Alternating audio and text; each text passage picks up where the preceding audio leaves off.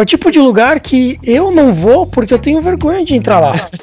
Não, então acabou. Isso aí, isso aí resolve as coisas pra gente.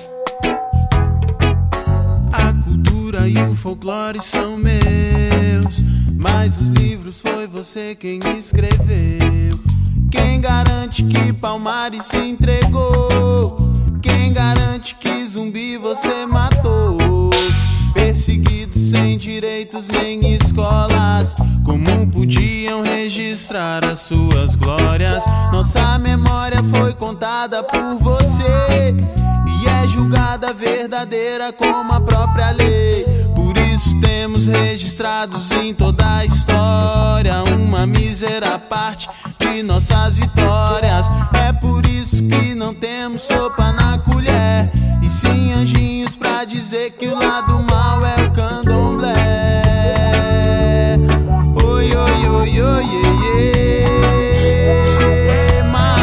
Olá pessoal, bem-vindos a mais uma edição do podcast Cerveja Como São as Coisas. Hoje temos uma cerveja espanhola, a 1906 Reserva Especial, e um tema muito interessante: guerras. Esse tema foi sugerido pelo Fafá e pelo que a gente discutiu na pauta aí vai ser bastante interessante. Hoje temos conosco João Paulo, conhecido como Bila, War never changes. Fabrício, conhe- yes. Fabrício conhecido como Fafá A guerra é um negócio, nos dois sentidos. e Felipe conhecido como Zi. Ah, eu ataco. Boa, Zi. Além de mim conhecido como Ronco. Então vamos para a cerveja. É, Bilinha, por favor, comece aí a fila. Olha, que cerveja interessante, viu? É, acho que essa cerveja vai ser uma unanimidade aqui na, na galera.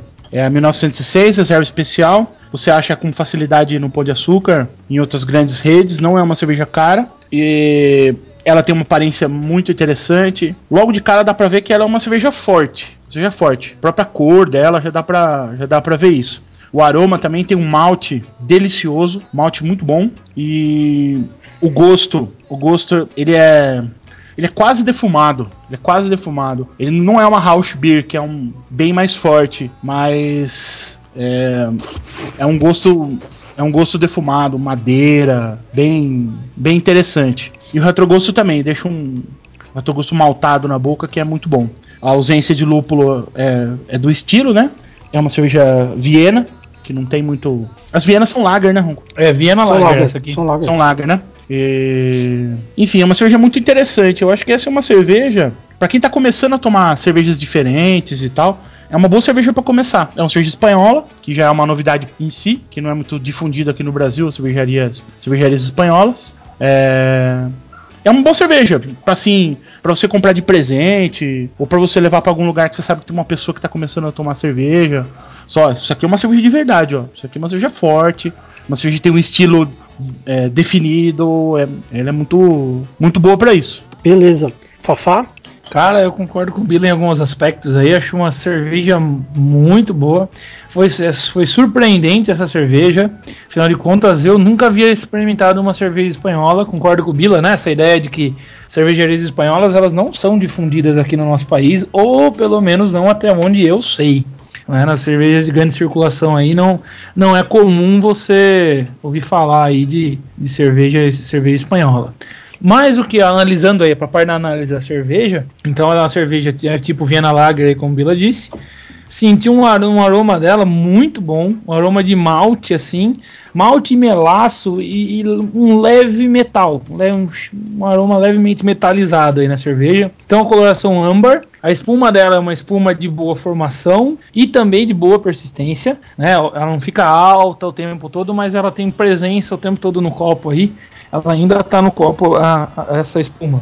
O gosto dela pra mim foi um gosto assim gramíneo é, e um discreto de lúpulo assim, né? Mas um lúpulo, um lúpulo aromático, você sente aí muito mais do que lúpulo de amargor, né? Ele tem aquele sabor do lúpulo assim, mas bem discreto mesmo. E um retrogosto dela assim pra mim levemente seco e metálico, né? Um, um levemente seco e metálico assim, um malte, mas uma coisa metálica aí nela. Cerveja muito boa. Ela é uma cerveja de sabor forte, né? Uma presença bem marcante. E eu diria que a temperatura de serviço dela aí deve ser entre 3 a 5 graus aí, né? Acho que uns 4 graus ela fica muito boa. Se eu tomar mais gelada aí para um dia de calor como tá fazendo hoje, é muito, muito refrescante. É, entre, entre as cervejas lager, eu vou dizer para vocês que é um favorito. Para mim a drinkability dessa cerveja ela é alta. Beleza. Zi, você tá sem a cerveja, né? Infelizmente. Não tá. chega na Rússia, né? Não, aqui não. É, essa é uma cerveja é, bastante surpreendente, né? Na hora que abri a garrafa, eu tava esperando algo mais próximo de uma Pilsen, só depois que eu fui ver que ela era uma Viena. E o legal das Vienas é que elas têm uma coloração muito bonita, né? É realmente um âmbar puxado por um dourado mais escuro, assim. E a espuma dela também teve uma formação bastante interessante e bastante persistente, tá até agora no meu copo aqui. É, é uma cerveja muito interessante mesmo. O aroma eu não achei muito destacado, achei um aroma bastante suave, com presença de, de malte, né? Pão principalmente, senti bastante pão. O sabor é de malte, né? Praticamente não tem lúpulo nessa cerveja, é, apesar dela apresentar uma certa refrescância, né? É, pouco lúpulo. E o malte que aparece no gosto, para mim, é, tá entre o toffee e o caramelo, assim, então coisa bastante adocicada. E o retrogosto que deixa para mim é seco, concordo com você, Fafá. É um retrogosto uhum. bastante seco. E mas não é seco de lúpulo, é seco de malte também. Isso, também acho. Né? É, a temperatura de serviço fico com você, né? 3 a 5 graus parece uma temperatura muito boa. As lagers normalmente têm temperaturas mais baixas que as ales, né? De serviço. Exatamente. E a Viena, 3 a 5 graus é uma boa temperatura. E recomendo bastante essa cerveja para quem está começando, porque é um, os sabores dela são bem definidos, assim, né? Não, não é uma cerveja muito complexa, então dá para sentir bem as características dela. E ao mesmo tempo, ela não é uma cerveja comum, ela tem características que se destacam. Né? Então é uma ótima cerveja para ser degustada para quem está começando. Né? E eu, vou, eu, vou, eu vou acrescentar uma coisa, assim, que esse retrogosto dela, ele é persistente, né? É, é um retrogosto que fica, ele fica brincando na sua boca há um bom tempo, já faz um, faz um tempo, desde que o Ronco começou a falar, eu já não tinha tomado mais nenhum gole e ela tá persistindo aqui, tá muito boa mesmo. É, é um retrogosto persistente.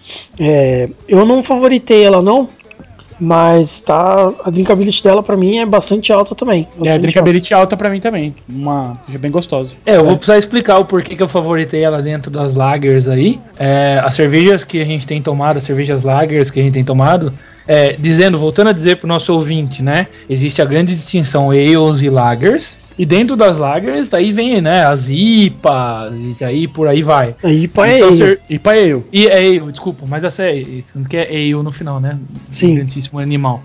Mas são é, geralmente pra você cervejas... que quer, desculpa, Fofá. Pra Não, você que falar. quer saber a diferença entre lagers e ales, pode escutar nosso podcast número 7. Exatamente. É, mas a, tem muitas cervejas aí do tipo lager que elas também têm uma característica de ser bastante lupuladas, né? É, e não me agrada muito. Né? Eu não gosto das cervejas com, com IBU, IBU aí muito alto, então essa aqui para mim tá excelente. O lúpulo quase não aparece, muito boa, gostei bastante dela. Certo. Mais algum comentário?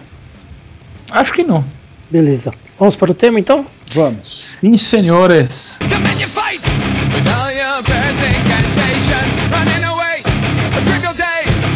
Judgment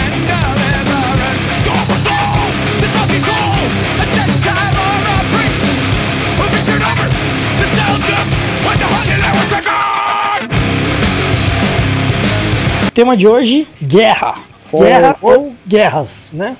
Rangers, lead the way. é... vai, vai, dar pra, vai dar pra pôr muito barulhinho, né? Você tá ligado? Só preciso colocar os barulhinhos no meu computador, porque não adianta nada eles caírem no meu celular, né? Exatamente, né? É uma coisa que a gente precisa. Eu sei que é uma pressão grande em você, Ronco, mas a gente precisa arrumar isso. É, eu vou, vou dar um jeito, vou dar um jeito. é, então vamos lá. É, as guerras, elas são, são fatos interessantes, né? Elas sempre ocorreram desde a época que éramos animais ainda, né? Não que não sejamos é, mais. É, ah, bom, porque essa época não passou, cara. É, é, uma, é uma discussão que eu tenho em sala de aula sempre. Não, mas na época que não éramos sapiens ainda, na época dos australopitecos já tinham, né? E sempre existiram, continuam existindo e, na minha opinião, sempre existirão, né? Mas. Espero que não, mas temos que sim. É, sempre vai ter. Não, não vejo como. Eu, eu, acho que a humanidade precisa de um inimigo comum. Não tem jeito. A, a melhor definição de guerra para mim é, é, a continuação da onde eu falei, que eu falei lá no começo, que é War. War never changes. Que a guerra nunca muda, né? Que é do dos jogos Fallout. Sempre os jogos Fallout eles começam com essa com essa frase, né? E são sempre narrados pelo Ron Perlman, que é o Hellboy. Sim. Ah, sim. Hellboy. Entre É? outras coisas. E ele continua. Ele continua. Desde a aurora da humanidade, nossos, quando nossos ancestrais descobriram o, po- o poder assassino da pedra e do osso, sangue foi derramado em nome de tudo, de Deus, a justiça, até a ou até a simples fúria psicótica. É a melhor definição de guerra pra mim. É, de fato é, é algo que não podemos negar, né? É, e justamente, né, no- na pré-história foi quando surgiu. Surgiu não, né? Sempre existiu, mas foi quando a gente começou a ter consciência de batalha, né? De, de guerra, de disputa. Fosse por território, por comida, por acasalamento, por liderança, por o que quer que fosse, né? Eu diria que a, a guerra, é- a guerra ela é, ela é um, é um estado animal, né? Na sua acepção do termo aí, como eu estava dizendo. Não deixamos de ser animais nem deixaremos. Questão de ser, que, como eu estava dizendo, que é um, é um estado animal, né? Questão territorial, né? As guerras, obviamente que conforme a gente evoluiu, evolui-se também a ideia de ser ou por uma questão territorial ou por uma questão de, de reprodução aí, né? Que é o que a gente vê no reino animal das duas, uma, ou tem disputas ou guerra, ou é por acasalamento, para que você lutar para perpetuar os seus genes, ou lutar para defender o seu espaço. E se a gente for analisar, é, me corrijam aí, galera, se eu tiver errado. Acho que não existe é, guerra que deixe de ser isso, seja ela em qualquer âmbito for. E por guerra eu estou, eu entendo não apenas os conflitos armados, né, e as agressões físicas mútuas, mas a gente- quando a gente fala de guerra, a gente fala de guerra de corporação também, né? É, uma guerra corporativa famosa nos últimos anos aí, por exemplo, tem sido é, Apple versus Samsung. Não deixa de ser uma guerra, né? Para ver quem é que vai liderar o mercado dos smartphones e aí processo. Então isso é porque é uma guerra territorial, de, certa forma, não de espaço físico, mas de domínio de mercado. É, é um, é um, é um estado, né? É um estado de tensão. A guerra nada mais é do que, um, do que um estado de tensão. Onde tem sempre, tem sempre objetivos contrários. É um, é um confronto de dois objetivos contrários. né? Então, quem tem objetivos complementares a um lado fica de um lado, e quem tem objetivos complementares ao outro lado fica do outro lado. Exatamente. E nesse, nesse contexto, assim, então a gente pode dizer que as guerras pré-históricas elas perpetuaram até hoje, né? A mesma motivação que leva daquelas guerras para as guerras de hoje.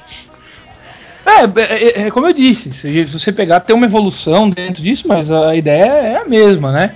É, tem uma tem uma, uma coisa quando o Rousseau vai de- definir sociedade civil. é, vou abrir espaço para fazer a citação do Rousseau aqui, né? O, pri- o primeiro homem que, após cercar um pedaço de terra, se lembrou de dizer isto é meu e encontrou pessoas simples o bastante para acreditarem nele, foi o verdadeiro fundador da sociedade civil. Quantos crimes, quantas guerras, quantos assassinatos, quantas desgraças e horrores teria poupado para a espécie humana aquele que, arrancando as estacas ou atulhando o fosso, tivesse gritado aos seus semelhantes: Guardai-vos de ouvir esse impostor, estáis perdidos se vos esqueceis de que os frutos da terra pertencem igualmente a todos nós. E de que a própria terra é de ninguém. É, então, bom, o Rousseau está obviamente defendendo a ideia de que você não deve ter sociedade privada aqui. Coi- isso deve- coitado do Rousseau. né? Não, coitado do Rousseau, mas, mas a ideia dele tá, tá, tá falando de guerra aqui, né? Sim. Tá falando de guerra. Primeiro ele tá falando da sociedade civil, de como é que se comporta, mas até se a gente pegar para analisar essa, essa passagem do Rousseau que eu disse aqui, é, a gente vai perceber que o Rousseau já tá falando do estado animal, né? O cara que cercou o primeiro terreno e falou isso aqui é meu, o comportamento dele não é um comportamento humano, sinto muito. O comportamento dele é um comportamento animal. Né? É. O comportamento de. Eu não, aí eu não vou saber dizer, não sei se alguém pode me ajudar. Um comportamento de mamífero, né? Os mamíferos são muito territoriais, né? Mais Não, as aves também. As aves, As aves também são bastante as aves, as aves inclusive, têm Bom, é só tem- ver os quero-quero no campo, né? É, não, mas mais do que isso, tem perfis assim bastante interessantes. Então, por exemplo, se um determinado- uma determinada espécie costuma voar nas altitudes entre 3 a 6 metros e uma outra espécie invade o espaço aéreo dela, mesmo que ela seja maior, é, menor do que a espécie invasora, né? Mesmo que a espécie invasora seja maior do que ela, ela vai atacar. E a espécie invasora vai fugir, porque não é o espaço aéreo dela. Entendi. É bastante interessante. Faz, faz sentido. Então é, é é uma coisa animal, né? E por mais que as pessoas queiram dizer que a gente é evoluído e blá blá blá, sinto muito, a gente não vai deixar de ser animal nunca. Fabrício, eu acho até engraçado esse negócio que você colocou de é, o cara cercou, né, e defende a propriedade dele, né, Uhum. e, e daí isso daí que vai gerar as guerras, não sei, né. Mas um negócio que eu acho engraçado é que às vezes tem uma identidade além da, da terra, ou sei lá do que, uma identidade de, sei lá, as pessoas que têm a mesma cultura se reúnem contra o cara que tem uma cultura diferente, sei lá. Porque, por exemplo, tem uma música do Gabriel Pensador que ele, no, no- no rap dele lá, ele critica o cara que é um brasileiro usando uma camiseta dos Estados Unidos, né? E aí uma hora no, no- na música o cara fala assim, porra, mas tá sendo preconceituoso, não sei o quê, né? Xingando os americanos e tal. Aí ele fala assim, não é isso, né? Por mim não deveria, não deveria nem existir fronteira, mas já Aham. que existe, então vamos defender a nossa bandeira. Então, ou seja, é, americano, brasileiro é tudo ser humano, é tudo mesma espécie, né? E tal. Exatamente. Só Não é o, sei lá, ah, vou, ter, vou defender, sei lá, minha terra, não sei o que. Às vezes o cara não tem nem propriedade de imóvel no Brasil, mas ele tem uma coisa em comum, que ele é brasileiro, então ele vai ficar contra os americanos, né? Porque é a bandeira dele, sei lá, né? É porque a, a coisa mais, Mais embaixo. mais profunda do que isso, né? É guerra, na verdade, é pra você ter posse, pra você se apossar de alguma coisa. De alguma coisa, E não- exatamente. Não, não- necessariamente terra. Não, não necessariamente essa coisa tem que ser algo físico, né? Porque quando você se apossa, quando você se apodera, você ganha poder. É, o- olha o nome, você se apodera. É, e quando você se quando você se empodera, quando você ganha poder, você ganha proeminência em cima de outrem. Né? Esse outrem pode ser uma empresa rival, pode ser uma nação rival, pode ser uma cultura rival, né? pode ser. E ao longo, dos, ao longo dos anos, ao longo da história, essa é a história do mundo. A história do mundo é essa. É, tem partes que ela é bonita, mas a maior parte da história do mundo é alguém tentando dizer que eu eu vim primeiro, eu sou o primeiro, eu tenho posse, eu tenho eu tenho poder em cima da, disso ou daquilo. Basicamente, é, basicamente a história do mundo é essa, né? A minha, a, minha, a minha palavra é a que vale, né? O meu É. é. meu e não do outro, né? Digamos assim. Até a, questão- Assim- a- a própria questão da palavra. A própria, a própria questão da palavra. Os que muito. O pessoal que não, não tá muito ligado aí nessa questão do imperialismo, né? É, essa questão do delete, essa questão da gente tá falando cada vez mais inglês e cada vez me- menos português. É uma guerra também, é uma forma de. É uma forma de posse, né? Uma, uma forma de se apoderar. Você não tá se apoderando do território, você tá se apoderando da língua primeiro. Né? E com isso vem Mas é, mas é como Tem eu toda a disse, é- consequência. é- mas como eu disse, é uma evolução, né? Que daí já não é dominação territorial, mas é, espacial, mas ela é uma dominação cultural. né? Sim. Né? Uma outra forma de guerra também, não deixa de ser. Sim. E é travado em vários frontes, né? É travado em vários frontes. É, a guerra. Diga, Ron. Não, eu- é, pode terminar. É que eu vou abrir um paralelo, então pode terminar.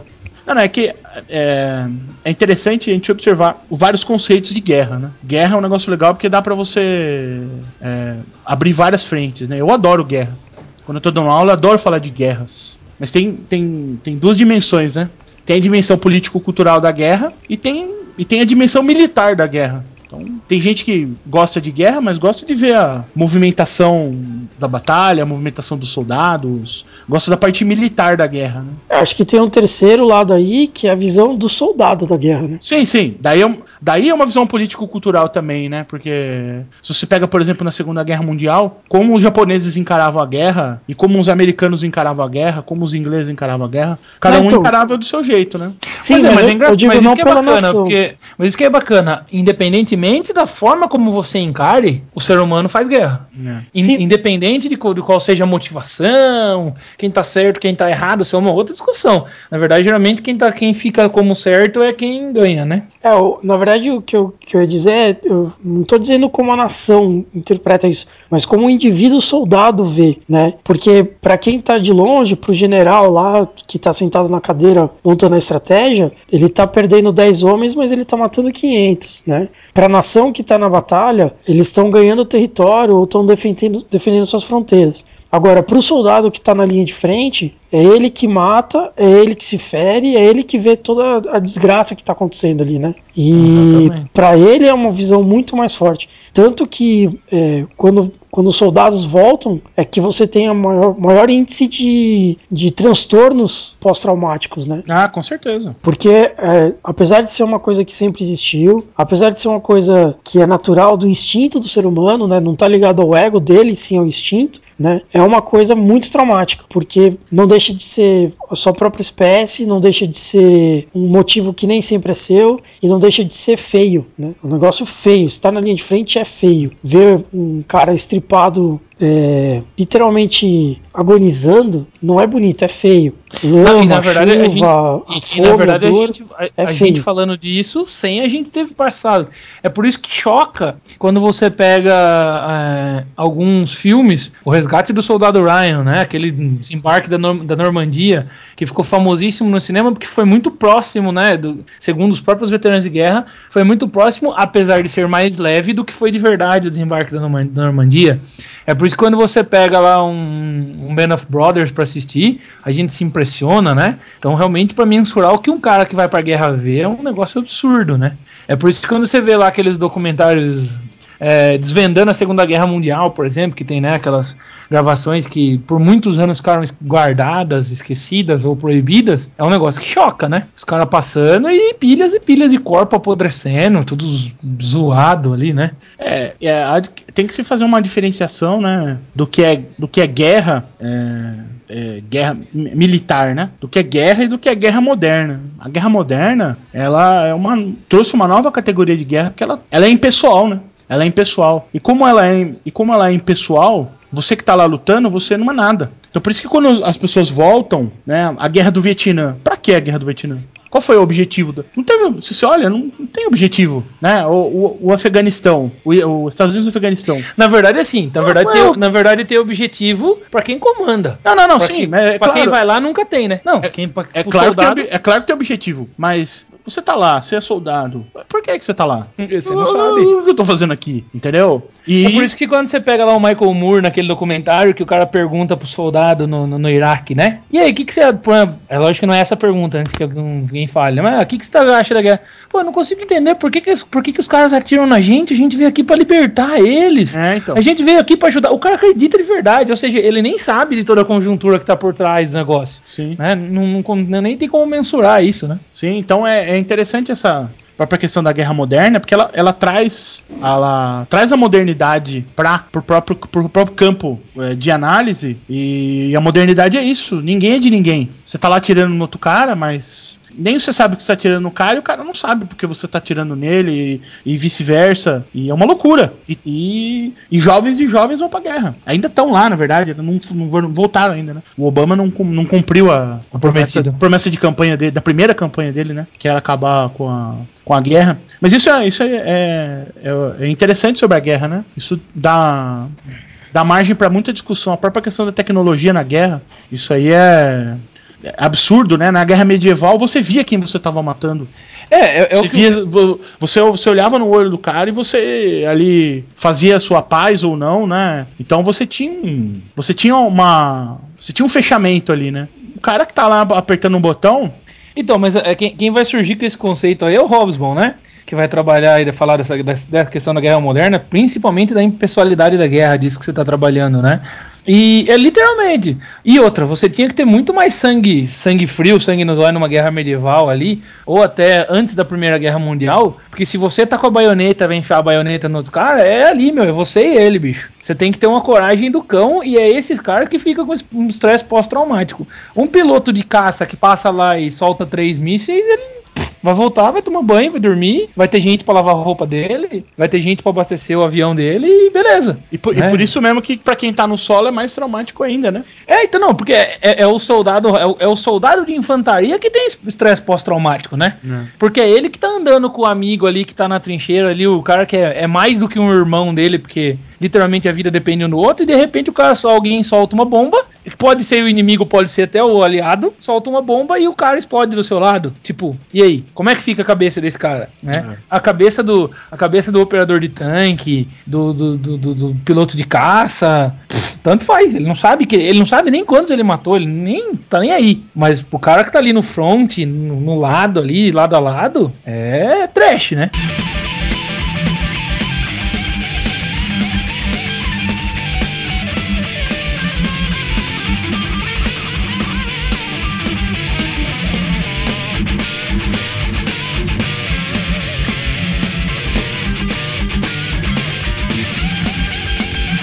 Cara, e até um, um problema social os veteranos lá nos Estados Unidos, não é?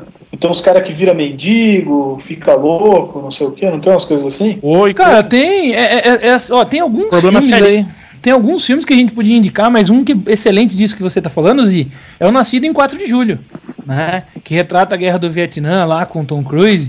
É, meu, o filme já é um filme mais antigo, mas é fantástico pra, pra ver isso, né?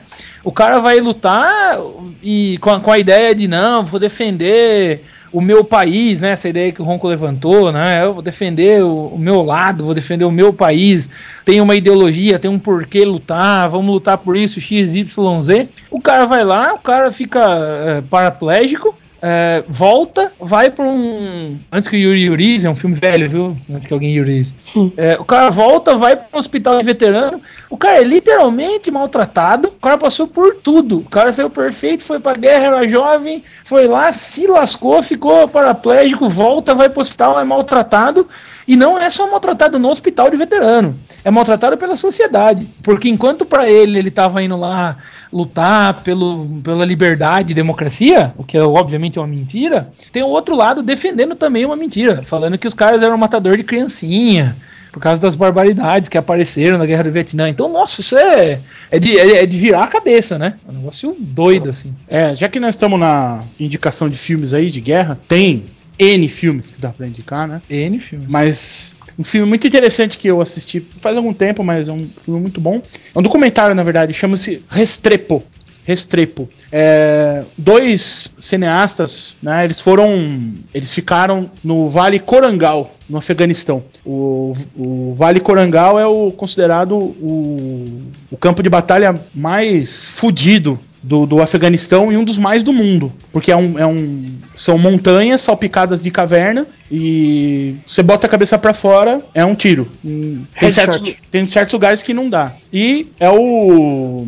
É o, o 503 Regimento de Infantaria do- dos Estados Unidos. E eles ficam um ano e três meses com esses caras lá. Nesse, nesse vale. E basicamente os caras estão combatendo um inimigo que eles não podem ver. Eles, pa- eles passam é, dias e dias dentro de casebres minúsculos, porque eles não, não podem colocar a cabeça pra fora, porque senão eles vão morrer. Eles morrem Literalmente. que as cavernas desse vale estão tão salpicadas de snipers e eles vão construindo relações ali entre os próprios soldados. É um filme muito interessante e fala sobre a banalidade da guerra e fala bastante sobre a banalidade da guerra, mas fala também sobre essa questão que é muito interessante da guerra moderna, que é como os Estados Unidos perde guerra, né? Como os Estados Unidos perde, como a, a, a guerrilha a guerrilha urbana, a guerrilha rural, ela, ela acaba com os Estados Unidos. Como os americanos não sabem reagir a esse tipo de guerra. Ah, não, não sabe, mas isso assim, bom, primeira coisa, né, primeiro adendo aí, ganhar não é o importante pra eles, né? É, Porque afinal de contas, desde a Guerra da Secessão, os caras descobriram que fazer guerra dá dinheiro pra cacete, né? E quem tá ganhando dinheiro, obviamente que não, nem só não está lá, como também não tem família lá, né? Então, pra ele, se morrer 1, 2, 10, 20 mil, 80 mil, 100 mil soldados, não muda nada, né? Segundo, que os caras até, até isso, né? Essa questão dinâmica da guerra. A gente acabou não falando, até sugiro que a gente volte pra falar das guerras antigas e das guerras medievais aí. Mas já que a gente tá falando de guerra moderna, se a Segunda Guerra Mundial, a Primeira Guerra Mundial matou a guerra antiga, essa guerra de certa maneira mais ordenada, os caras da guerrilha perceberam que numa guerra, é, como foi na Primeira Guerra Mundial e na, na Segunda Guerra Mundial, eles não tinham a menor chance. Se for essa guerra organizada, onde é tudo marcadinho, onde eles têm ali, nossa, olha ali, aquela, aquela região é dominada pelos norte-americanos, essa é dominada por fulano, ciclano, beltrano, os caras não têm a menor chance. A chance deles está onde bater e se esconder. Né? Tá, tá em fazer guerra de guerrilha, né?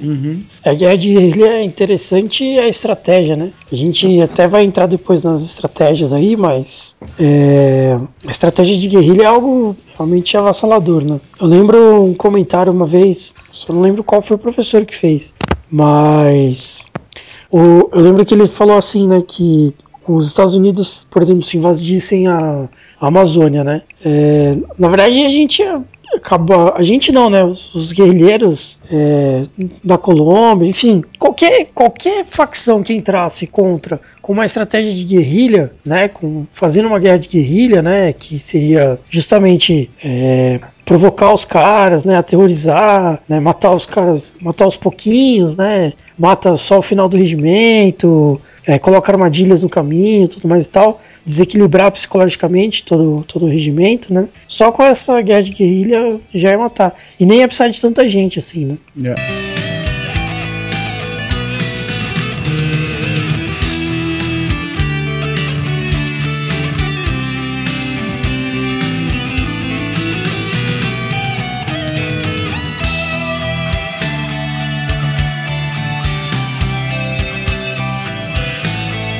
Vamos voltar um pouquinho aqui para a pauta. É, a gente citou as guerras modernas, mas deu um grande salto aí das guerras, é, das guerras antigas, né? Eu, quando, quando eu coloquei guerras antigas na pauta, eu não tinha pensado só nas guerras medievais, que foram inúmeras, mas tinha pensado também nas que foram retratadas já em filmes, como as guerras dos gregos, dos romanos, antes de Cristo, né? depois de Cristo também, até as Ah. guerras medievais. Muito legal. As guerras antes de Cristo também são muito interessantes. Tem uma série no History Channel que é Batalhas AC. É muito, muito bom, muito bom. Daquele jeitão History Channel de ser, né? Mas as batalhas, as batalhas bíblicas, né? Davi e Golias. Muito, muito interessante, né? O, o próprio Moisés, né? De desmistificar um pouquinho essa questão do Moisés como um cara sábio, só um cara religioso, né? Moisés, liderou, quando ele voltar do Egito, ele liderou uma campanha guerreira, né? De volta pra, pra Palestina, né? Isso é muito interessante. Ó, tem um. é, na postagem aí, o Ronquidão vai colocar um link pra vocês é, de, um, de uma animaçãozinha muito boa que foi o Yuri que compartilhou conosco aí no nosso grupo de Facebook. É, que é This Land is Mine. É só digitar no YouTube, ou se você for um preguiçoso esperto, você vai olhar ali na, na postagem do podcast que o Ronquidão vai colocar pra vocês. Link né, no é post. bom. Link no post. Que vai ser muito bom aí pra entender disso que a gente tá falando, né? Dessas disputas. Dá, dá um panoramazinho bacana aí e tal, né? É, mas eu, é, voltando para as guerras antigas, acho que uma guerra que, que ficou muito marcada, inclusive virou quadrinho e depois virou filme baseado nos quadrinhos e não na história contada, né? Foi a Guerra dos 300 de Esparta, né? E é uma guerra muito interessante porque ela é, acho que é uma das primeiras que mostra assim como a estratégia vence o número, né? E isso para mim é um, é um aspecto fascinante da guerra. A estratégia, quando bem adotada, né? Quando o cara que está comandando ele consegue bolar a estratégia correta, ele não precisa de muita coisa, ele consegue consegue o objetivo dele com bastante facilidade. E aí uma coisa que eu não, eu não sei a história direito, vocês me corrijam aí. Mas o xadrez veio justamente para simbolizar isso, né? A estratégia da guerra sobre o, a quantidade numérica, né? É a estratégia e a qualidade da, da sua arma, né? Ou no caso dos seus guerreiros. Né? Dos seus um guerreiros, monte de- é, no caso dos 300, né? Se fosse um monte de camponês lá, tinha levado uma surra, né? o treinamento, né? É, essa, essa informação do 300 é legal, Zé. Muito interessante. É, primeiro que provavelmente não eram só 300, né? Não, não, mas é. Aquela. E, nem, e nem eram 2 milhões, né? Então, assim, eram, é um- não. eram mais espartanos e, um- e ma- bem mais espartanos e muito menos persas. né? É que é um, é que é um gibizão, né? Mas chega os gregos lá e estão os espartanos. Mas só isso, só isso vocês têm. Desse jeito não vai dar. Sei o quê. Você é Aí- maluco? É, aí ele, ele vira e fala assim: é muito bom. Aquele... E o filme retratou muito bem aquela cena. É, o que você é? Grego? O que você é? Ah, não, sou ceramista. O que você é? Ah, eu sou padeiro. Ah, eu sou ferreiro. Pescador. Pescador. Espartanos, nossa, eles dão um grito de guerra, né? Bom, eu tenho mais soldados que vocês, né? Que é a própria questão do, do exército pago, né? Exército treinado. Isso é. É, é muito, muito interessante. Hoje em dia, a própria questão dos, dos mercenários, né? Tava vendo um, um vídeo dos ex-militares e tal. E eles, eles entram a bordo de, de navios lá no Oceano Índico. E eles são companhias de segurança que protegem contra os, os piratas somalis, né? Então eles estavam detonando os piratas. E são, são ex-militares, são, são caras que hoje em dia botam as habilidades dele por a, a dinheiro, né? É que, por exemplo, esse negócio de mercenários, eu nem sabia que existia isso aqui. Achei que era só coisa de filme mesmo. Louco, Blackwater? É, eu não, não sabia que existia. Os caras são mais foda que o É exército. uma pô. máquina, velho. Sério? Os, os, os Estados Unidos daqui a pouco vão ter mais. contratado mais Blackwater do que vai ter soldado no overseas, né? Fora, fora da- do território americano. E de onde saíram esses caras aqui? São americanos também? Geralmente são ex-militares, né? Aham. Aquelas coisas de tropa de elite, sabe? Mesmo, de verdade. O cara se Uhum. aposenta, o cara sai do exército. É tipo os mercenários do Stallone lá. é, tipo mercenário. É, mais, mais ou menos isso. É, é bem por aí mesmo. Pega os, os caras que eram de. Os caras que saíram do exército por um motivo ou por outro, de forças especiais, não sei o que e tal, os caras formam essas companhias de mercenário. Os caras têm jurisdição, porque como é que funciona? É, basicamente, Zi, se o, o exército entrar lá e matar um monte de gente, oh meu Deus, que absurdo, olha o que o exército fez, oh, não pode, mimi, mimi, mimi, mimimi. Agora, se for um bando de mercenário, o governo pode falar assim: nós não temos nada a ver com isso. Esses caras são um bando de cowboy retardado que foram pra lá e fizeram Esse- merda. A esses gente cara- não tem esses- nada a ver. Esses caras que estão mandando na África agora. Essas companhias mercenárias aí. Esses caras estão mandando lá. Em, em próprio é, perfuração, mineração, exploração de diamantes, exploração de ouro. Esses caras que fazem segurança. Caralho. O... Tem uma perguntinha do Bila. Perguntinha do Ó, mas pera aí, rapidão, antes da perguntinha do Bila, a gente, Não, não, mas é, é zoeira, é zoeira. Mas eu Aí- quero fazer. Ah. a gente nem vai falar mesmo então das guerras antigas, continuar. A gente voltou de novo pra Guerra Moderna. Não, eu, eu tenho algo a mais a acrescentar sobre as guerras antigas, que começou com os 300, né, que não eram 300, mas que ficou muito mais consolidado com os romanos, né? A estratégia dos romanos de formação de batalha é um negócio muito Tá, É, então tá eu acho que até essa parte que vocês estão falando de mercenários é um negócio legal, porque eu mesmo era alienado desse negócio, não sabia não. Uhum.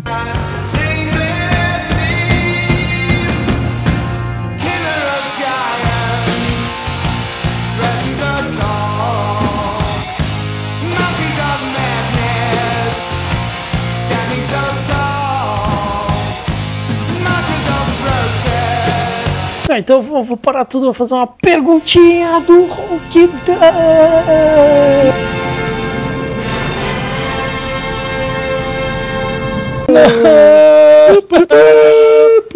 Pode, Roquidão! Aliás, Sofá, você curtiu as, as trollagens que eu fiz no podcast? Quais? 24? Nossa. Nossa, eu fiz Desculpa, várias. Cara, acho, que eu tô igual, acho que eu tô igual o cara da. Falou que a cerveja é ruim que é barata, porque eu não prestei atenção aí nas trollagens, não. Foram todas trollagens de edição, então tem trecho que tá ao contrário da música, tem trecho que a música some, tem coisa que aparece no Ah, não, meio. que tem, que tem parte sem música, sim, mas eu não, eu não sabia que isso era trollagem. São, são trollagens de edição. A minha, compre- a minha, a minha compreensão estava nublada. E a- quando eu falo perguntinha do Ronquidão, eu coloquei invertido, então ficou um negócio muito bizarro. eu vou ouvir de novo pra ver se dessa vez dá certo. Tá, beleza. Bom, perguntinha do Ronquidão. A perguntinha do Ronquidão, número um é: qual das guerras pré-histórica, antiga, moderna, tanto faz, qual das guerras você gostaria de ter participado? Tanto faz se como soldado, como general, como ouvinte, tanto faz. Certamente. Não, não, não, pera aí. Quase com você, Vila. Como presidente da República. É, como presidente da República.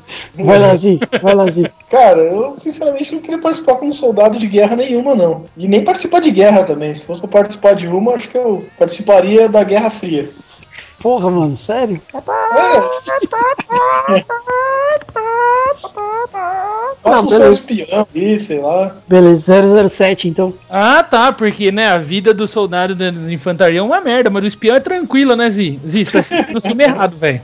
Não, mas eu ia, ser, eu ia ser o espião nerd, o espião que fica na base, tipo, Ah, interpretando você não ia ser um espião, Zi, você ia ser um analista. Inteligência. Isso, isso. Você ia ser um analista, aí tudo bem. Porque, porque, amigão, não tem essa não. Espião, espião é quase igual aquele mestre Jedi, o Zaifo Dias. Cochilou, cachimbo cai. Fafá, vai lá. É, o Zi roubou a minha ideia, né? Obviamente eu não queria ter participado de nenhuma, né, cara? Mas eu gostaria de ter visto. Eu e os dois momentos. Né? Posso ter dois momentos aí que eu gostaria de ter visto? Pode, pode. E, pode. e vi, visto como general, então vai pra eu não poder. Pra diminuir a chance de eu tomar na bunda. Tá. É, eu gostaria de ter visto em ação o exército romano, é, principalmente com as formações, né? O testudo e tal, é porque simplesmente, basicamente, cara, os romanos viraram uma máquina de moer, porque ao contrário da, da maioria dos caras que eles enfrentavam, eles eram organizados, ponto. Os romanos provaram pro mundo que a organização destrói, detona, arrebenta, né? Então eu gostaria de ter assistido aí um, um exército romano em, em ação aí, porque eu acho que seria uma experiência fantástica. E também alguma guerra napoleônica, porque é, alguma batalha napoleônica, obviamente das batalhas que o Napoleão ganhou.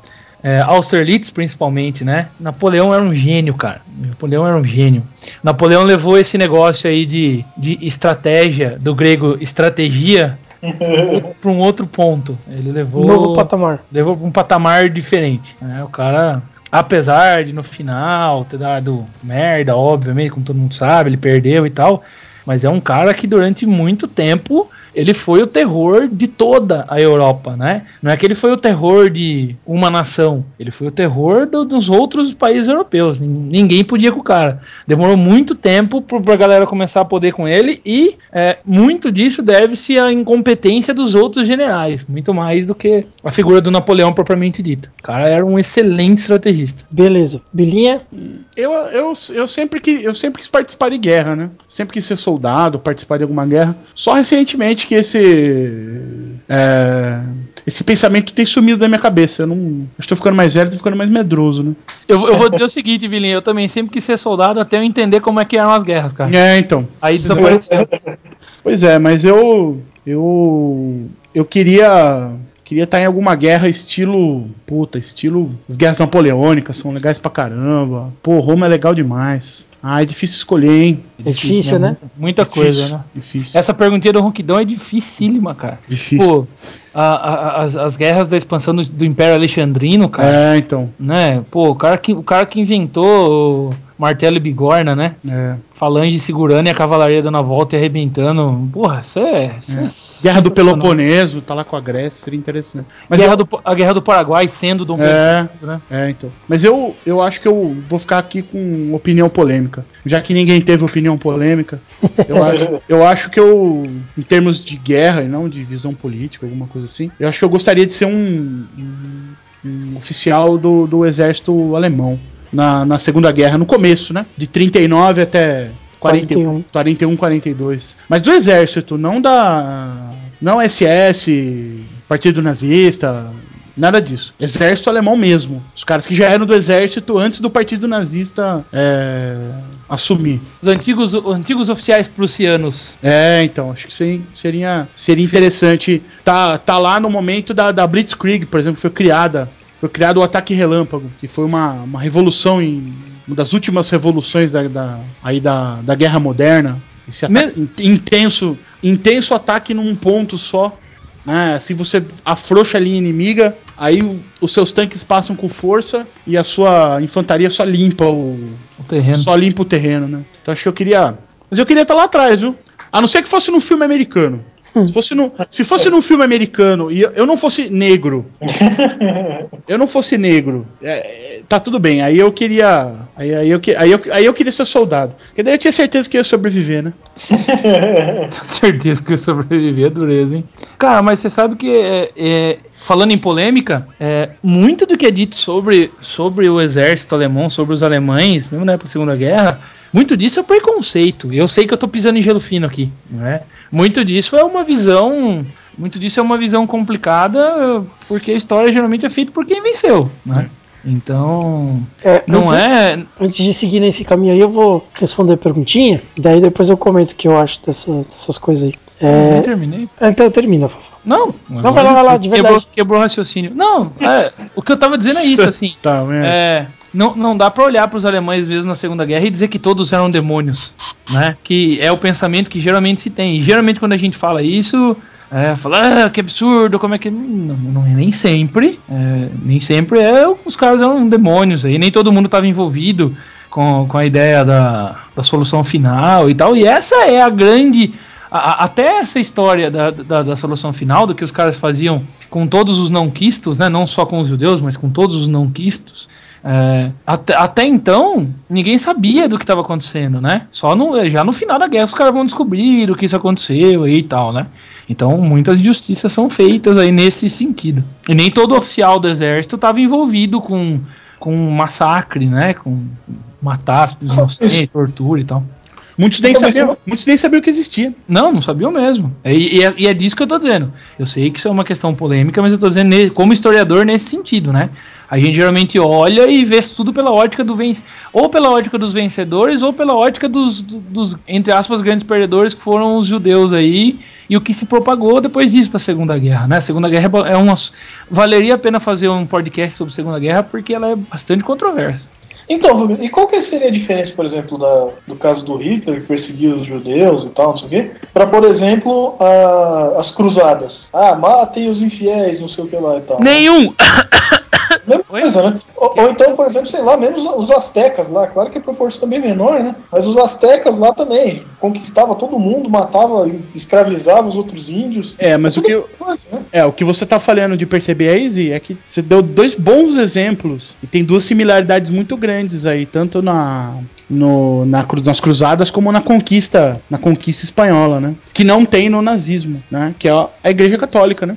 Essa é a grande, essa é a, a grande similaridade. Não, mas o Então, Zino na tá verdade, eu falando falei espanhola. O Zino tá falando do tratamento dispensado pelos astecas aos povos conquistados, porque Ah, do, o contrário. isso, os astecas ou mexicas, realmente eles eram terríveis para, para com os outros povos ali, Ah, né? tá. Ah, então tá certo. É, é nesse sentido do que o Zi tá falando.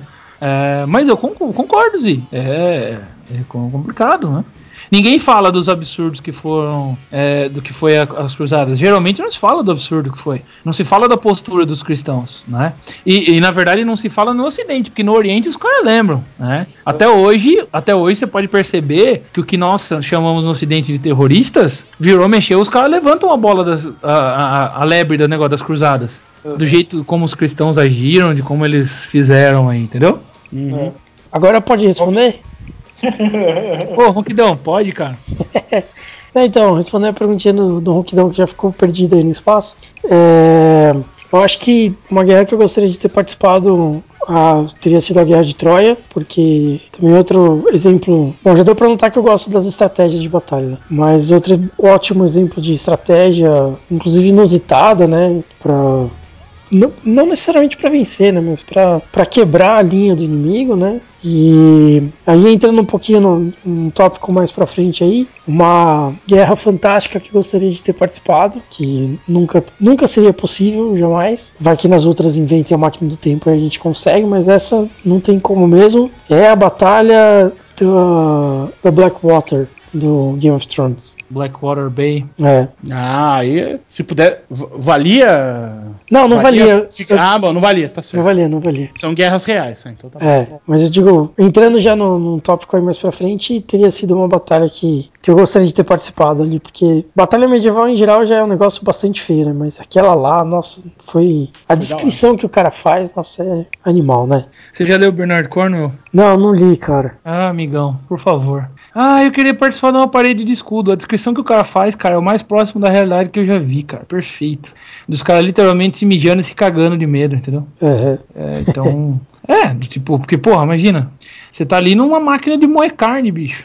né, realmente. E falando então um pouquinho aí do, do- da Segunda Guerra dos nazistas, né? E do- dos soldados alemães que nem todos eram do partido, né? É, eu, eu concordo com vocês, em geral as- a história é contada por quem ganha, né? Em geral não, sempre. E isso realmente tira muito, muito dos, dos feitos do outro lado, né? Então você pega lá, os alemães perderam, então eles são os demônios, né? São monstros. Mas uma série de avanços tecnológicos e estratégicos foram feitos, principalmente pelo lado dos alemães, né? Que acabaram sendo copiados depois pelos, pelo lado aliado e aperfeiçoados, né? E isso ninguém leva em conta, né? É, não só na, na questão daí dos nazistas, mas outras batalhas também, né? Vocês falaram das cruzadas, mas pô, os, os Rapidão, romanos rapidão, eles... só, pra comen- só comentar isso aí que você tá dizendo.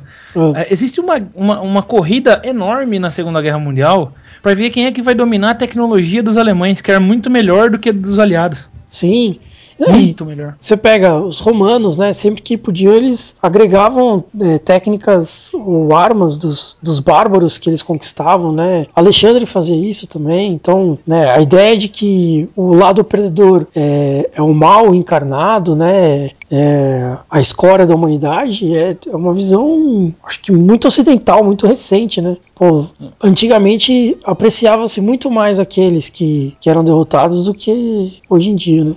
É, não vou saber dizer, não. Yes,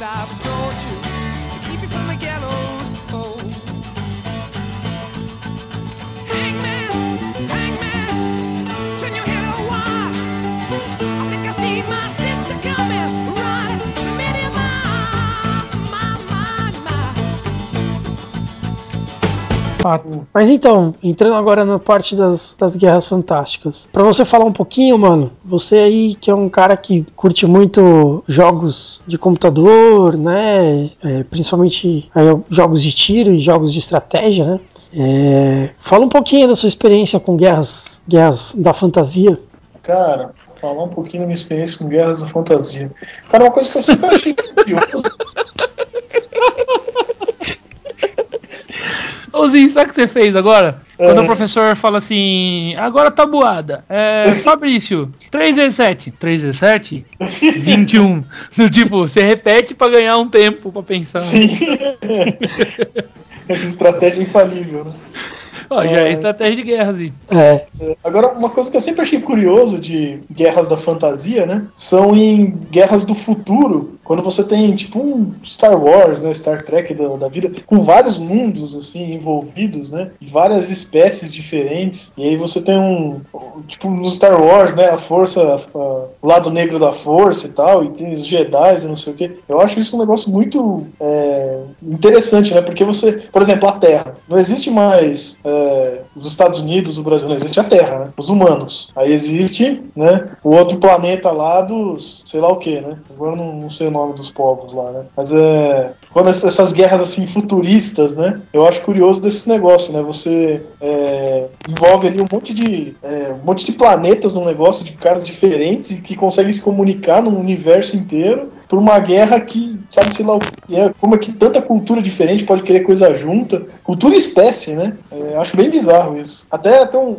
de, de jogo que trata mais ou menos disso, né? Que eu gostei muito, eu joguei, só não joguei o primeiro, né? Porque eu infelizmente comecei jogando do 2 e aí fui indo até o último jogo, que é o Mass Effect. É um jogo muito legal, que é mais ou menos isso, né? Você tem lá os humanos, né? Que se unem com mais umas duas, três raças lá, é, que inclusive uma das raças era inimiga antes, depois se junta a eles, pra destruir lá uns. Sempre insetos, né? Os insetos sempre são mal nesses negócios, né? Mas uma raça lá, é inseto também, que tá querendo dominar o negócio todo, né? É, tem as de jogos, mas tem também da, da literatura, né? De seriados e de filmes. E é engraçado que as, as guerras fantásticas são muito mais fantásticas, literalmente, do que as guerras reais, né? Você pega a Batalha de Minas Tirith, por exemplo, a versão que ficou no filme, né? No, no terceiro filme Senhor dos Anéis, puta que pariu, né? É, esse negócio de batalha medieval fantasiosa, eu acho curioso que, pra não ficar muito apelão, os maguinhos nunca soltam poder de maguinho, né? Eu ficava imaginando lá. Os maguinhos nunca soltam poder de maguinhos, é demais, hein, Ziva? Então, eu fico imaginando lá, os caras invadindo lá, os orcs invadindo em Minas Tirith, aí o Gandalf chega, Fireball, tu, tu, tu, tu, solta uma metralhadora. Fireball. Fireball. Aí, Fireball. acaba- aí ele faz uma, é, uma parede de fogo, bem na ponta da muralha, aí todos os orcs ficam pegando fogo lá embaixo. Pô, é muito Ah, mas, mas aí, então, mas aí entra numa outra coisa. Porque se você for reparar, no Senhor dos Anéis, tanto na própria questão da literatura, o Gandalf não, não é mago bola de fogo, né? É, isso é verdade. É, Ele não é um mago de D&D. É muito mais a coisa da influência, do, do conhecimento e tal, do que fazer magia. Basicamente, no livro, que magia que o Gandalf faz? A não ser aquela magia, única, o único arremedo de magia parecido com D&D, então esse é o RPGista em você dizendo, você tem que voltar a jogar, seu merda. É, é porque ele, ele pega, quando ele pega no Hobbit lá, ele pega as pinhas e põe fogo e vai soprando e os fogos, fic- fogos ficam coloridos. É a única coisa mais próxima de uma magia que o Gandalf usa. Não, ele usa tem light que- também. Porque ele só É, tem usa light, beleza. acendemos no, no cajado dele. Hã? A única coisa que ele tem é telecinese e acender luz no cajado dele. Então, ou seja, ele é um mago de level 1. Telequinésia. Tele- Telecinese é, é realmente. é. O que, que foi agora que vocês estão encanando com O que, que foi o quê? Vocês estão encanando com telecinese agora. É, Não. é porque quando eu falo qualquer palavrinha, os caras ficam. Não,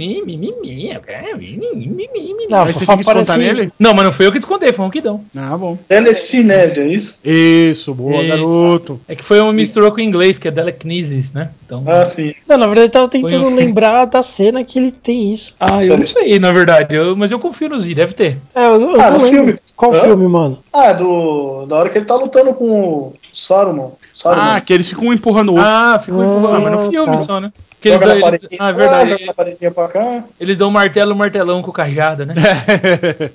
martelo, martelão. Real- Realmente, você tem, ra- você tem razão. Eu fico pensando, pô, cadê os mísseis mágicos, né? Cadê? Coin of Sei. Gold. Coin of Gold? Cone of Gold. Coin of Gold. Enervation. Enervation. Stinking Cloud? Stinking Cloud. Ah, Tinkin Cloud eu tô soltando várias aqui, hein? Essa é uma magia que eu conheço. Essa é uma magia lá, real, voltar né? É, vamos voltar podcast. Um minuto. E por que, que a, a, a batalha do RPG é mais bonita que a, que a Batalha Fantástica? Também Não deixa de ser uma batalha fantástica, mas eu digo, no, quando a gente tá jogando, a batalha parece muito mais legal do que quando ela é retratada em um livro ou em um filme, por exemplo. Depende do livro jogo. e depende do filme. Não, não, depende do livro e depende do filme. E da imaginação. É... é, porque na verdade assim, depende da sua imaginação, depende da descrição do mestre. Né? É, então depende, tem uma série de variáveis envolvidas aí, né? Então, é, e, e- e quando você pega literatura e cinema, primeiro que literatura é o seguinte, se você também depende da. Antes que alguém me dê uma voadora, você também depende aí do, do cara, da descrição do cara e da imaginação da pessoa. Mas a, a habilidade do, do, do escritor em descrever, ela é, ela é que faz a diferença. A hora que vocês lerem Bernard Cornwell, vocês vão entender o que eu tô falando. Porque que nem o Martin, cara. Vocês já repararam? Qual que é a descrição de batalha do Martin? Qual batalha que ele descreve? Aconteceu isso, isso, isso, ah, isso, isso, isso. Não tem. Na verdade, você vê os caras fazendo toda a mesmo na Blackwater Bay. Você vê os caras fazendo toda a preparação pra batalha. Essa é a única que tem um pouquinho de descrição ainda no- nos livros. Então você vê os caras fazendo toda a preparação pra batalha e depois tem o depois da batalha. Como é que foi? Quais foram os resultados? Então é, É. como se tivesse alguém, é como se tivesse alguém dando um briefing pra você da batalha. É, eu digo, É eu assim, digo que, até. é assim que ele opera. Ele não faz lá uma descrição do duelo, como é que foi, das batalhas, isso ele não faz. Mas se você pega o Bernard Cornwell, por exemplo, que eu, pra mim o meu preferido, o cara faz uma descrição de batalha que aí você entra na batalha de verdade, você sente o que o cara tá sentindo, entendeu? O medo, a exaustão, nossa, é demais. Ah, quando eu falei da, da Blackwater, é, na verdade ele realmente de fato não, não, não descreve a batalha, né? Mas você pega as passagens dos personagens, ele descreve o que, que eles estão passando naquele momento, né? Então é, ele não descreve a batalha como um todo num capítulo só, mas a hora que você reúne as visões de vários personagens, você monta uma imagem da batalha. E essa visão é que ficou muito boa, pra mim ficou muito boa. Né? Sim. Não, ficou muito boa, realmente é bom, não é. Não Que é ruim, ficou- por favor. Não estou querendo dizer que é ruim. A minha visão ficou diferente do que eles retrataram no seriado aí, Aham. né? Ah, cara, nossa, nós somos RPGistas, né? A gente, a gente é RPGista e arrogante. A gente sempre vai achar que a nossa versão é melhor.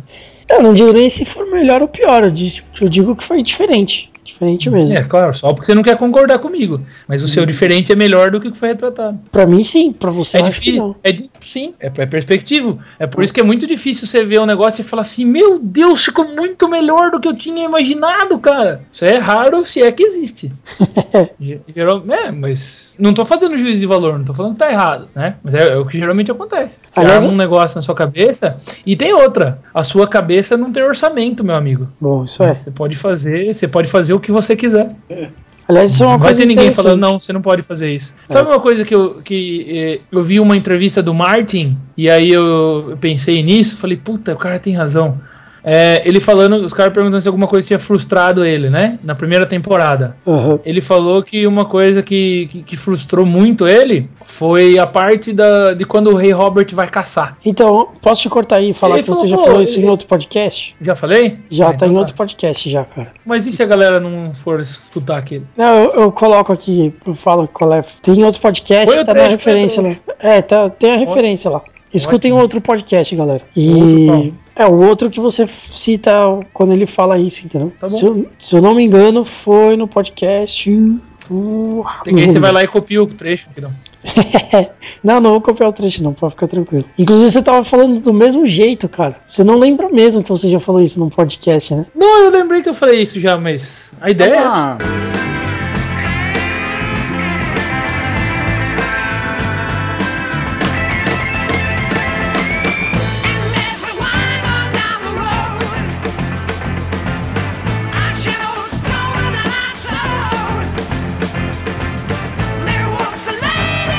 A gente vai ter que fazer outro depois pra falar de guerra pré-histórica e de guerra antiga de verdade, porque a gente só falou de guerra moderna. É, não, é, é- esse é o problema de falar de tema muito abrangente, né? A gente não é, direciona nada. só eu e vo- Então vamos encerrar com uma perguntinha do Ronquida! Parabéns, não basta. Uma vez, não basta, você não se sossega, né? Você se fuder, hein? Não sossega o periquito. Ó, essa perguntinha vai ser muito legal, hein? Como vocês conquistariam a Europa? Porque a gente já teve vários exemplos de vários impérios que tentaram, né?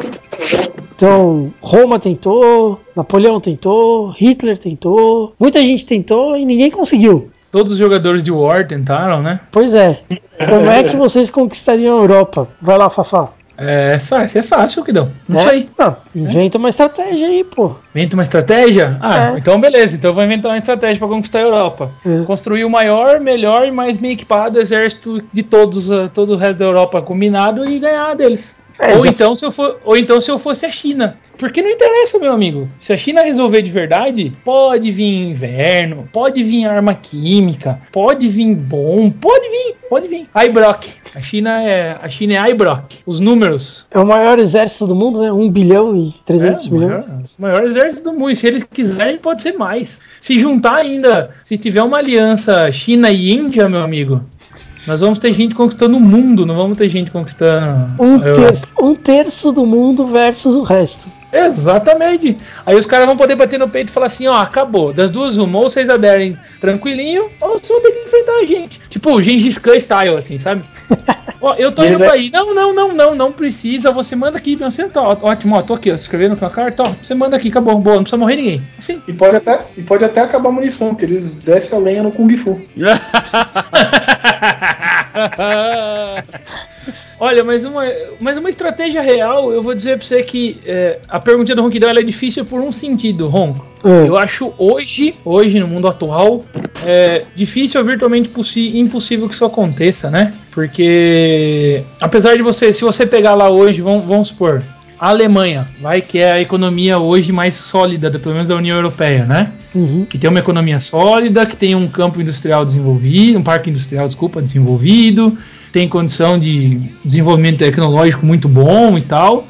É, vamos porque esses caras resolvam, os alemães resolvam de novo tentar conquistar toda a Europa. É, é muito difícil, né? Porque, principalmente por causa da era da informação, a- a- o noticiário dos avanços seriam muito rápidos, o que tornaria muito rápido é, uma, uma organização para dar o contra, né, cara? Essa parte também seria muito rápida, né? A parte da organização aí, porque, por exemplo, aquela coisa, meu, eu sozinho não consigo vencer o Bila. Ô, Zi, Ronquidão, se o Bila vier pra cima de qualquer um de nós três, a gente tá lascado. Vamos pegar ele? Vamos, então aí se junta. Que não é nada diferente das estratégias dos covardes que brigam no carnaval, por exemplo, né? Sim. Você já viu o cara brigar sozinho? O cara não briga sozinho. Não tem briga de X1, né? Briga de X1 é coisa de novela. Os caras quando vão brigar, aí um vai lá e bate no outro. Daí o que apanhou chama três, vai lá e bate no cara. Aí o que esse segundo apanhou de- dos três chama oito e assim, vai escalonando. Eu acho, Beleza. eu acho impossível. Mas eu começaria pelo leste europeu, acho que ia ser mais fácil. Tá. Bilinha? Quando e onde? Quer dizer, onde é a Europa, né? Quando? É, quando você quiser, quando você achar mais fácil. Ah, quando, ela mas achar, quando- quando ela achar mais fácil? É. Desculpa, é formal protest. Ah, Você, me deu- você não me deu a informação que era quando eu quisesse. você, Você não não perguntou? Ué, Então, então eu vou, vou reformular rapidinho, só pra não enrolar o Bila. ah, não. não. É, o quando, o quando seria depois da Segunda Guerra Mundial, que tava todo mundo baleado. Fala, agora vocês já se mataram todo mundo, agora se ninguém aguenta comigo, acabou. beleza. Vai lá, Bilinha. Bom, eu escolho hoje, 2013. Eu faria o que a China tá fazendo. Acho que a China já tá. No caminho. A China tá no caminho. É, A China, a China passou os Estados Unidos num, num dado muito, muito interessante. É, Ela que mais empresta dinheiro agora? Não, não. É, a China. Como é que era mesmo? Ah, tá. A China ultrapassou os Estados Unidos em importações e importações, importações e exportações somadas. Ela gerou um total, acho que de 4 trilhões de dólares, alguma coisa assim. E os Estados Unidos somou 3,8 trilhões. É a primeira vez que um país ultrapassa os Estados Unidos em volume comercial, desde que os Estados Unidos ultrapassou a Inglaterra lá no, no início. 1900 bola. É, no início do século passado, né? É, isso é interessante. Mas eu acho que tomaria a Europa por aí, por um daria um golpe daria um golpe comercial. A Europa teria que depender do meu comércio. Aí eu iria tomando realmente as, as regiões periféricas, tipo leste europeu e tal, que são mais mais fáceis, né? Aproveitaria já da estrutura que tem o, o- a, a União Europeia e iria tomando aos poucos. E como tem essa dependência comercial, né? Porque acho que hoje em dia dificilmente uma guerra vai ter uma guerra aberta, uma guerra em grande escala como teve na Segunda Guerra Mundial. Porque tem muita interdependência comercial, né? Mas eu acho que assim seria interessante para conquistar a Europa. Pela Ásia, né? É, e eu teria que ter uma boa marinha pra, pra invadir a Inglaterra, né? Com certeza. É. Então pega o trem, vai de trem. Vou de trem, né? Canal da Mancha. Senhora, hein? Construo 240 trilhos, né? Não, já tem lá, Canal da Mancha, vai atravessando de pouquinho. Ah, vou atravessar. É, conquistar a França não ia ser difícil, né? Os França- os franceses Afinal, os franceses, né? só perdem, né, cara? Esses caras são muito pior que os norte-americanos. O Bila falou que os norte-americanos só perdem, mas, pô, esqueceu da França, cara. Como é que pode? Os caras só apanham, velho. Puta É. tradição e recentemente só. Ah, recentemente Tomaram nada. falso. Os caras tão. é, o único o último respiro dos caras foi Napoleão, pô. né? Então. E Pô, Asterix. faz pouquinho tempo, faz pouquinho tempo, né? Napoleão, os caras devem sentir saudade, deve ter. Nós estamos falando É. de guerra pré-histórica faz pouquinho tempo mesmo. Então, mas pô, palhaço, não é isso que eu tô querendo dizer. Mas, né, se você contar que o, uni- o último grande conquistador francês, o único o último cara relevante de verdade da França foi Napoleão, pô, os caras só apanharam, pô. Os caras só, no século XIX os caras só apanharam, no século XX inteiro os caras só apanharam. É. São, são bem mulher de malandro, né? Os caras vivem apanhando e não sossegam o periquito, não para de guerrear. Zi, vai lá. Cara, é, uma das coisas que o Fabrício falou aí do, dos China, é, tem uma coisa engraçada, né? Provavelmente os. Como é que chamavam os caras na época lá? Era Índia já, né? Era Índia, Índia desde muito tempo atrás, né? Sei lá. Os caras que atacaram os 300. Desde sempre. Índia? Não, lá era Pérsia. o I- É o Pérsia. Irã hoje. É, persa, isso. Então os persas também pensavam isso, né? Ah, a gente tem gente pra caralho, a gente dá pau em todo mundo. né? Então sei lá, né? Sempre desconfio que quantidade nem sempre vende, né? Não, nem Vende. sempre, nem sempre. Ah, tanto que os romanos venceram gente que tinha muito mais, muito mais guerreiros do que os romanos tinham, né? Como eu disse, a estratégia É. venceu, venceu os números brutos, né? Uhum. Mas é que não tem, não tem império eterno, né, cara? Isso é, É, isso, é, né? isso é uma das constantes na história humana, né? Sim. Tem, não tem domínio eterno, cara. É. Mas aí pra conquistar a Europa, cara, eu faria tipo um mix aí do, do que o Fabrício falou, porque eu também eu não tava contando com essa variável de tempo aí, mas pegando hoje mesmo, né? E do que o Bila fez, né? Porque esses europeus eles são bizarros, eles adoram se matar, né? Então, Historicamente. né? os caras estão história, né? Estão ah, eras aí um tentando matar o outro, conquistar o outro, não sei o quê. Eu acho que às vezes é só você dar uma, uma faísquinha ali, Uma dar um cutucada, pinguinho né? de oportunidade que os caras vão sair na porrada. Então, sei lá, eu tentaria fazer um negócio meio político pra fazer os caras começarem a tretar e começarem a se matar. E aí entraria na parte que o Fabrício falou. Na hora que os caras tivessem tudo na merda, aí eu chegava lá e falava, aí galera, sou eu que vou tocar o puteiro aqui. A casa caiu. Ia fazer igual, igual o, o Zé Pequeno, né? Pô, Dadinho, como é que você chega assim na minha boca? Boca tua é o caralho. Dadinho, meu nome agora é Zé Pequeno e a boca é minha. Assim, tá enfraquecido, você vai lá e. Hadouken! Mais ou menos isso. Aí eu tentaria fazer alguma coisa mais desse tipo, mais um jogo político ali, né? Influenciar os caras a se matarem. É, eu não sei muito quando, mas eu começaria com certeza pela Rússia. Da Rússia iria para, para sentido Portugal, né? Para o Você ia oeste. atacar a Rússia no verão, né, Ronquidão? É, Não, eu, eu provavelmente ia comprar a Rússia e ia sair da Rússia pra frente. Porque É. sempre na Rússia que acaba, né? Então a gente começa da Rússia pra frente, né? Provavelmente seria russo e comandaria o exército russo, sentido oeste, conquistando. Aí, sem parar no muro de Berlim, seguir em frente. É, só pode ser sentido oeste, né? A não ser que você vá em sentido leste da Sibéria direto para os Estados Unidos, né? Pois é, então. Sua justamente. única opção, né? Sua única opção pro, pro leste seria assim. Mas eu ia começar por onde todo mundo caiu, né? Começa pela Rússia e vai embora. Porque é engraçado, né? O, eu lembro que teve uma época que minha mãe estava estudando Hitler, né? Na faculdade de psicologia dela. Inclusive porque ele- muita gente defendia que tinha vários problemas psicológicos, enfim, né?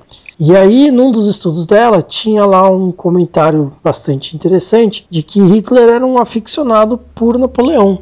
Ele era apaixonado pelas guerras napoleônicas, pelas estratégias de Napoleão tudo mais e tal. E, coincidente ou não coincidentemente, ele caiu do mesmo jeito, né? Um dos, no- um, um dos motivos dele ter caído foi invadir a Rússia, né? Eu prefiro achar que não, que seria muita burrice, né? Pois é. Hitler Seria muita. Seria, seria muita oreiudice. Ah, eu gosto tanto que eu vou fazer a mesma merda. Mas Hitler era mais a cara do que o cérebro, né? Ah, sim. É, não dá pra chamar o cara de burro, não vamos fazer isso, né? Não, claro que não. Não- Você não conquista tanta gente assim sendo burro. Mas se você não convence O, tanta o gente. Hitler, o Hitler não era um estrategista militar, né? Ele era carismático pra cacete. Hitler era um carismático, era um cara de, excelente em retórica, mas ele realmente não era. Teve a formação de um general, por exemplo, né? Não estudou que estuda um, um cara, um cara desse. Não, ele não era nenhum Rommel, né? Sim. Inclusive tem depoimentos né, de alemães que não, não seguiam Hitler, né, não, não apoiavam as ideias dele, até participarem de um discurso em praça que ele fazia. E quando viam ele falando ao vivo, aí abraçavam a ideia, porque o discurso dele era realmente muito forte. né. Mas eu começaria pela Rússia. Beleza? Sensacional. Então vamos para, AK-47 ele. é, vamos para a harmonização.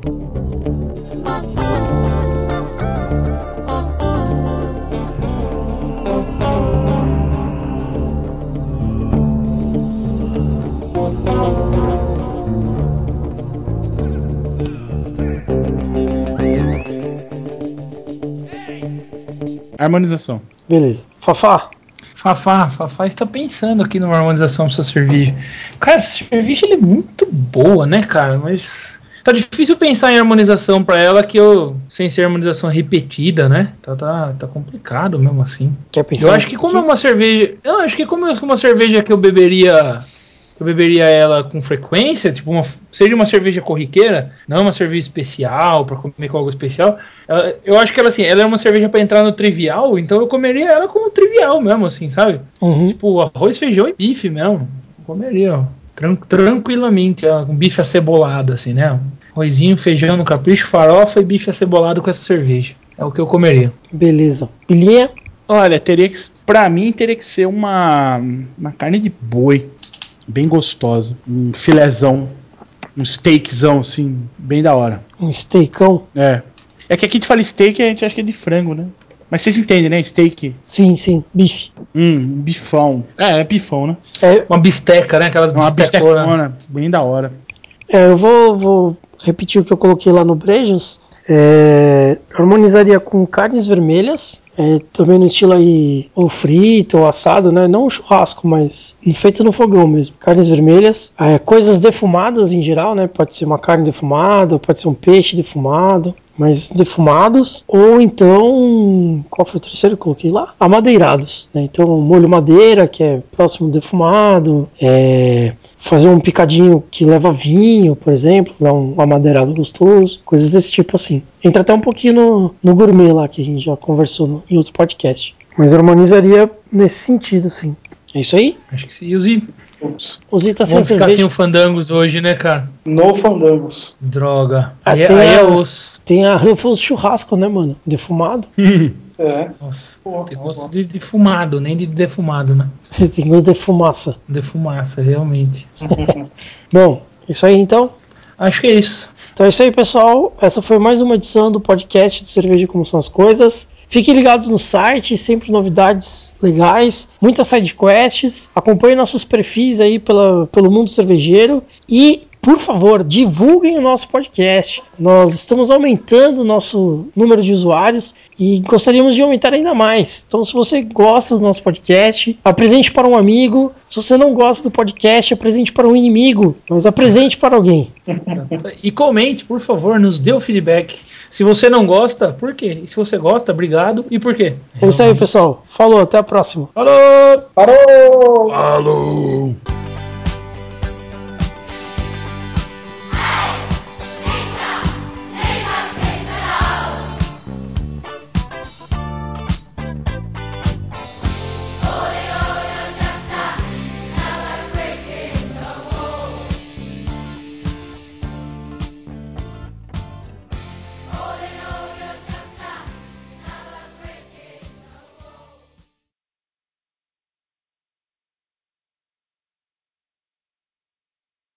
Pera aí, Ruquidão, tem um filme aqui. É. Foi isso que você indicou pra mim no. Não, não, não, não. Esse filme é bom que eu indiquei pra você no Netflix. Tem um filme aqui. o nome dele é Mongol.